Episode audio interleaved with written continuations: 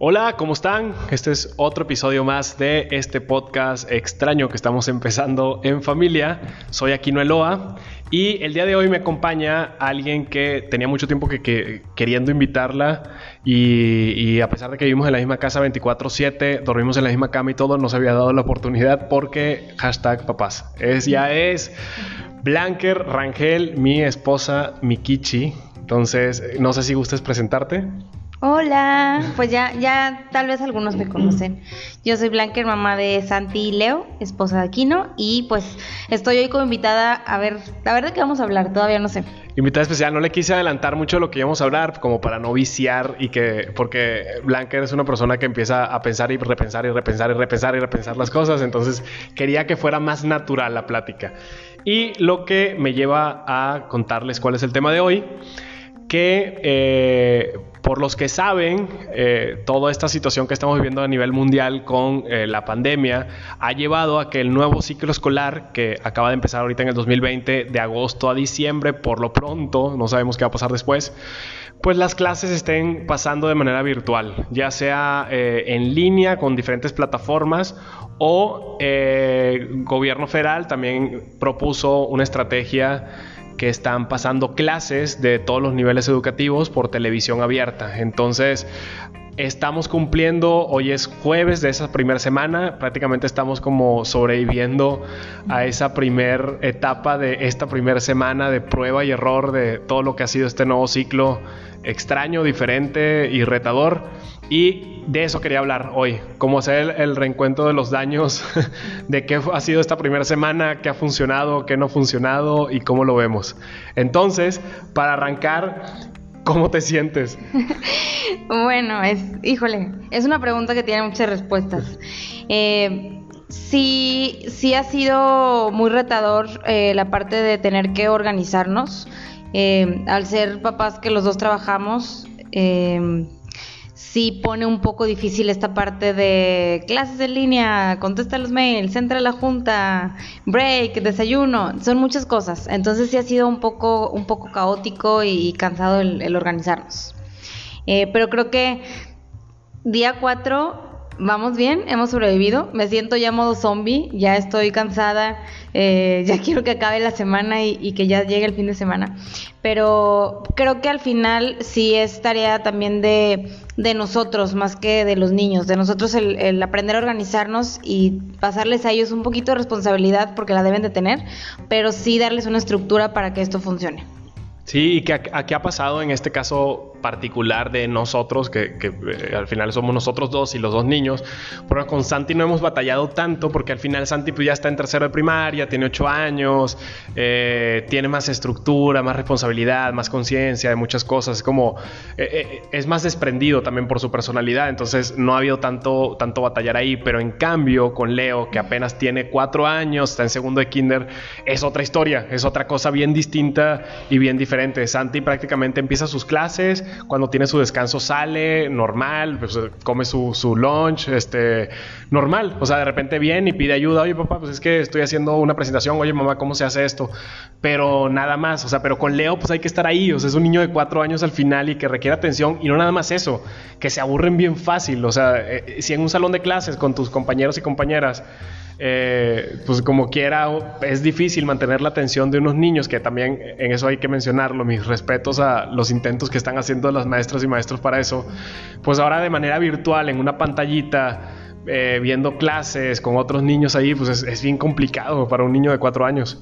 Sí, creo que, que el reto está en, en Leo que está en preescolar que las actividades tienen que ser mucho más dinámicas, que los tiempos tienen que ser mucho más cortos y mantenerlo a él pegado a la pantalla, atento y escuchando ha sido gran parte de, pues de esta aventura y de este reto, a diferencia de Santi. Santi la verdad es que, digo, ya sabíamos que no le iba a costar trabajo porque Santi es muy tecnológico y, aparte agarra muy fácil la onda a él, eh, pero me ha sorprendido que él se ha administrado perfectamente su tiempo, está al pendiente cuando tiene sus breaks que le dan de cinco minutos, él está al pendiente del reloj, regresa a la hora que le toca, ya sabe poner su ID, ya sabe poner el password, entra, incluso me tocó... Eh, eh, que estuviera dándole consejos a la maestra de cómo cerrar la sesión para no sacarlos a todos. Y, bueno, al final él se está adaptando muy fácil. Creo que sí le falta esta parte porque incluso lo dice de pues de convivir con sus compañeros y, tener esta parte social, pero lo está logrando muy bien. El reto y lo cansado ha sido ha sido chiquito porque sí em, ya hoy día 4 empezó a perder la emoción, ya fue así como ya no quiero, ya me quiero salir porque estoy cansado. Entonces sí las maestras tienen que seguir buscando estrategias porque vamos en la semana 1 y entonces al final eh, tienen que enganchar a los niños para seguirlos motivando. Que justo en esto que dices veo como dos temas súper, súper importantes como a tratar.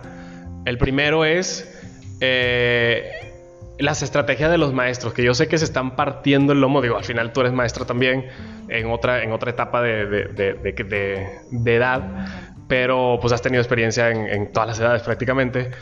Pero este es, el primer tema, es este de cómo se están adaptando, no nada más los maestros y maestras, creo que es más de las instituciones, cómo se están adaptando las diferentes instituciones educativas a lo que está pasando, a la nueva realidad. Creo que ha habido un error en particular y en general, que es migrar de los modelos tradicionales, de lo que siempre se ha hecho, pero ahora en una pantalla, ahora de manera virtual. Y para mí es un súper error porque si, si de por sí ya habíamos estado buscando que la educación y, y sus modelos eh, em, evolucionaran durante muchos años, esta es una oportunidad perfecta para hacerlo y hay quien sí lo está haciendo, pero simplemente tener como la misma educación que no estaba muy funcional que digamos en muchos aspectos, que ese es otro tema, pero y de repente nada más la pasamos a una, a una parte virtual, pues es lo mismo, o sea, al final es más, hasta es peor.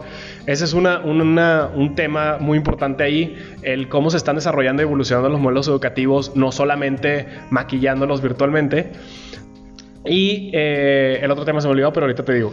Qué raro. Aquí no, 2020.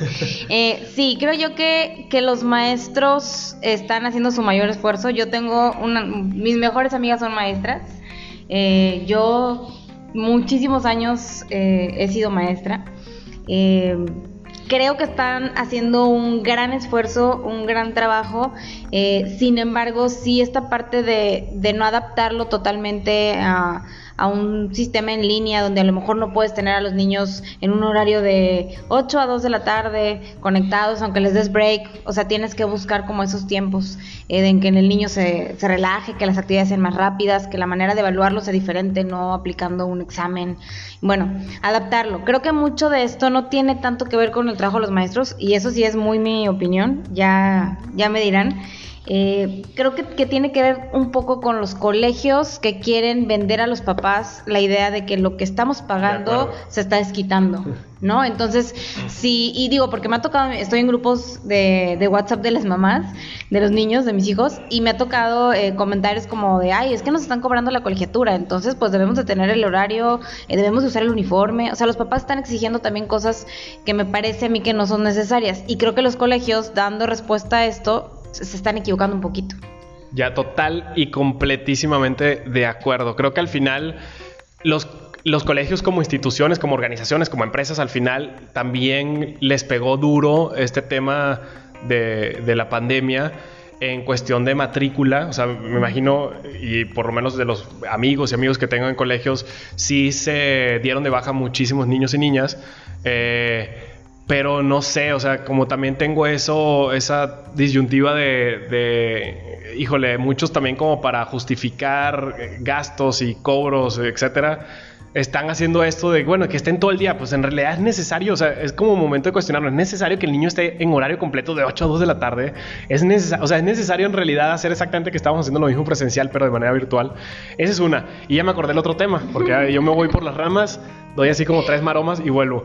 Y eh, el otro tema es, nosotros estamos hablando también desde un nivel, y hay que súper admitirlo, privilegiado. O sea, nosotros tenemos eh, eh, la, la capacidad, afortunadamente, de tener a nuestros niños en un colegio privado, digo capacidad porque podemos darle exactamente el tipo de educación que, que siempre, desde que quisimos ser papás, quisimos darle a nuestros hijos. Entonces, eso al final es un privilegio que nos permite pagar y darle al final lo que nuestros niños nosotros pensamos que requiere. Pero está la otra parte, que ese es el otro punto que rescato mucho de lo que está pasando, que es la educación pública. O sea, al final muchísimas personas no tienen acceso a tener una educación privada, la gran mayoría, y ese es otro punto. O sea, ¿qué, está pasando ahí? ¿Cómo se están adaptando los maestros? Eh, sabemos que también hay un desastre enorme y que no es culpa de los maestros, al final es, es algo estructural en el tema educativo público en, este país. Entonces, pues ahí también tengo como mucha curiosidad de ver qué está pasando eh, en eso, o sea, cómo les ha ido esta primera semana con la educación pública. Creo que, ese también es otro tema, híjole, súper amplio. Eh, sí creo que de por sí, como mencionas, ya estábamos mal en, en cuestión de educación en México, ¿no? A, a, nivel país. Y creo que esto que estamos viviendo ahorita nos agarró desprevenidos no creo que estemos preparados. El sistema público están haciendo un esfuerzo eh, en cuanto a publicar contenidos en televisión. En, hay maestros, porque también tengo, tengo conocidos que son maestros de escuelas públicas, que ellos mismos por iniciativa propia se organizaron para hacer grupos de WhatsApp con las mamás y poder pasar por ahí este contenidos, incluso hacer este por ahí videollamadas y poder dar una explicación de algún tema que pueda ser complicado, eh, que han organizado hacer una sesión Zoom y bueno, que buscan ellos la manera de, de poder estar cerca de sus niños. Sin embargo, también sabemos que dentro de la educación pública hay alumnos que no tienen acceso a esta parte de, pues, del la tecnología, de incluso podría ser que hasta de una televisión, eh, de internet. Entonces, bueno, creo que ahí está también el, el, problema y donde se va a notar el rezago de todo esto que está pasando, al final sí va a tener eh, un impacto en lo que los niños están aprendiendo. Creo que en las escuelas eh, privadas eh, está el contenido, están las herramientas, estamos los papás volviéndonos locos, pero al final se está haciendo porque pues porque lo estamos haciendo porque como decías tú tenemos a lo mejor la capacidad de poderles brindar eso pero sí creo que es preocupante para los, los niños que no tienen acceso a, a estas herramientas el poder pues lograr los contenidos de este ciclo escolar sí creo que se va a ver una diferencia en cuanto a los que están en la escuela privada como los que están en la escuela pública. Sí, este año creo que va a ser muy un caso de estudio muy grande en muchos sentidos, pero obviamente en todas las personas que estudian eh, la educación y es una oportunidad como en muchos factores y en muchas cosas están pasando de eh, evolucionar los modelos. O sea, al final no es por, ni siquiera es por la pandemia, son cosas que ya debieron haber pasado hace mucho tiempo desde mi perspectiva y esto es una oportunidad de oro para empujar eso que, que, que habíamos buscado desde hace mucho tiempo. Estamos hablando al final de lo que nos han contado personas cercanas eh, eh, a nosotros, pero también nos gustaría como escucharlos, entonces también que nos compartan como la experiencia de cómo les ha ido a ustedes en estos primeros eh, días de clase, si son todavía estudiantes o si tienen hijos, de, de, qué edad, para, para conocer también un poquito. Y el otro tema, ya para, para empezar a cerrar esto también, que rescato aquí, porque, y he repetido mucho en este episodio, no es culpa al final de los maestros, eh, sabemos que hay de todo, ya he visto maestros maravillosos que están haciendo hasta lo que pueden con lo que tienen, este, sacando de, y rascándole por ahí cualquier material, cualquier cosita para, para salir adelante con todo esto. Pero el otro tema también es los papás y las mamás. Bájenle dos rayas, pero un chingo, o sea, a su intensidad. Eh, sabemos que todos estamos preocupados por qué va a pasar, cómo van a avanzar nuestros hijos y e hijas, eh, pues qué están haciendo, o sea, está cañón pero también creo que estamos intenciando muchísimo y le estamos metiendo el pie a algo que es súper estresante de por sí, a los maestros. Entonces, en vez de, cooperar, estamos haciendo un poquito de obstáculos. Por lo menos, eso es lo que me ha tocado ver a mí y sí me desespera estar como de este lado y ponerme un poquito en el lugar de los maestros ahí, eh, porque al final, como veo las dos partes, o sea, veo la parte del maestro, pero veo también la parte del papá y hay cosas que no me parecen como papá y hay cosas que si te pones del lado del maestro también dices, híjole, papá, relájate. relájate tantito. Sí, yo creo que la verdad es que aquí los que de inicio, los que se llevan un gran aplauso y, toda eh, mi admiración eh, son los maestros.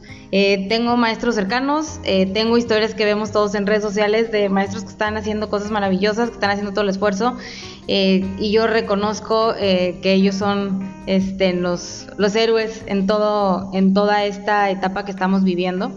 Estoy muy agradecida con los maestros de mis hijos, eh, muy orgullosa de mis amigas, de todo lo que están haciendo. Eh, y creo que vamos bien por ese camino. Eh, pero sí, por otra parte, también, decía, como decías tú, los papás, o sea, los papás sí tenemos que relajarnos un poquito, dejar que los maestros hagan su trabajo, que ellos em, pues están haciendo lo, mejor que se puede con, con, lo que tenemos, ¿no?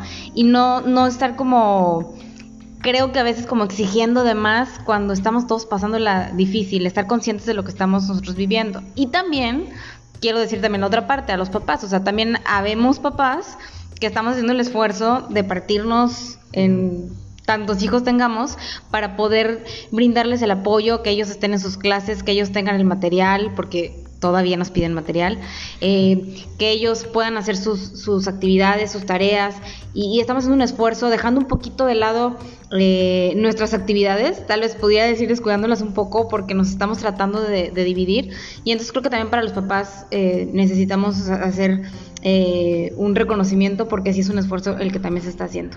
Yo creo que todos estamos haciendo lo mejor que, que podemos y y pues ahora sí que en vez de meternos el pie, yo creo que todos deberíamos de, darnos un abrazo y darnos un aplauso de que lo estamos haciendo bien. Y que al final es, es eso, o sea, al final creo que esto ha costado mucho por la estructura, por el sistema que llevamos arrastrando desde hace muchísimo tiempo.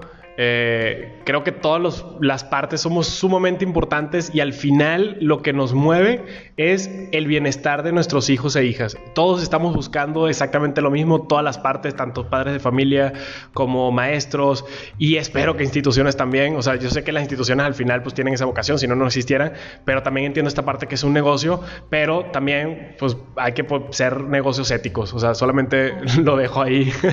este Claro que podemos ajustar muchísimas cosas, sé que muchos lo están haciendo, pero sé también que muchos no y sí se están pasando la raya. Entonces, creo que en crisis y en urgencias, siempre lo que nos ha llevado adelante y lo que nos ha hecho como salir del hoyo es la colaboración, la cooperación, la empatía y, al final, como dices tú, darnos ese abrazo y, empujarnos para adelante. O sea, que no nos sea... Eh, eh, estamos acostumbrados a que pase eso y esos casos cuando son como emergencias muy obvias, como por ejemplo los terremotos, el terremoto que acaba de pasar hace un par de años, o sea que siempre vemos esos casos y cuando decimos la, la solidaridad, pensamos en esos casos, pero este caso es súper importante, o sea, está, no está pasando cualquier cosa, estamos, la economía se está cayendo, la educación se está rezagando, muchas personas están eh, eh, eh, enfermando, entonces, pues no nos queda más, o sea, ver al de al lado tenderle la mano virtualmente, porque pues no podemos físicamente ahorita, pero ayudarnos, ayudarnos mutuamente y no, en vez de, no buscar culpas, sino buscar eh, problemáticas y proponer soluciones. Exacto, no, no echarnos tierra y echarnos la mano. Eh, ayudarnos y, y estar conscientes, como tú dijiste, que al final el centro de todo son los niños, o sea, para nosotros son nuestros hijos, para los maestros son sus alumnos. Entonces, estar conscientes de que todos estamos trabajando por lo mismo. Entonces, bueno, estos son algunos pensamientos en voz alta que hemos tenido Blanker y yo al respecto. Esta apenas es la primera semana. Eh, A ver qué opinamos. Eso es como risa y llanto. Estamos, estamos, sí ha sido estresante, se ha sido cansado, sinceramente, pero creo que pues toda etapa eh, de inicio siempre es así. Es un, es un periodo de adaptación, es un periodo en que todo el mundo nos estamos dando cuenta de, cómo está la onda, eh, en lo que los maestros le agarran la onda a estos nuevos sistemas, a esta nueva manera de enseñar, en que las instituciones empiezan a resolver un montón de cosas que tienen que resolver y en que los papás vemos cómo adaptar nuestra agenda. Eh, laboral, de cosas de la casa, lavar los platos, atender al niño, o sea, son muchísimas cosas que se están juntando ya, entonces eh, nada más ser, ser como muy conscientes de eso, ser muy empáticos con, con todas las partes involucradas eh, y para adelante, ya tendremos después cómo nos va con las otras semanas y si esto evolucionó o de plano nos hundimos más. O renunciamos. O ya, mejor dejo todo y me voy a la playa y ahí se ven y que aprendan a pescar y listo. Y bajar cocos. Sí, porque ya, o sea, va a la escuela. Entonces, ¿algo más que quieras cerrar? Pues no, nada más, digo, me gustaría cerrar con mi admiración total para los maestros y mi admiración total para los papás. Muy bien, y entre esos somos nosotros. ¡Lo estamos logrando! Ahí vamos. Entonces, bueno, esta fue la primera semana. Este, cansados, pero esperanzados de que esto al final va a avanzar. Entonces, ya les contaremos cómo nos sigue yendo con estos dos changuitos. De hecho, justo adelante tenemos a Leo que está caminando muy sigilosamente según él.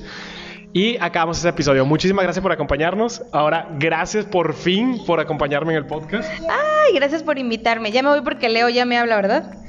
Leo, ¿quieres dar un mensaje final? Pero Diles adiós. adiós. Eso es todo el día. Entonces, con esto nos despedimos. Adiós.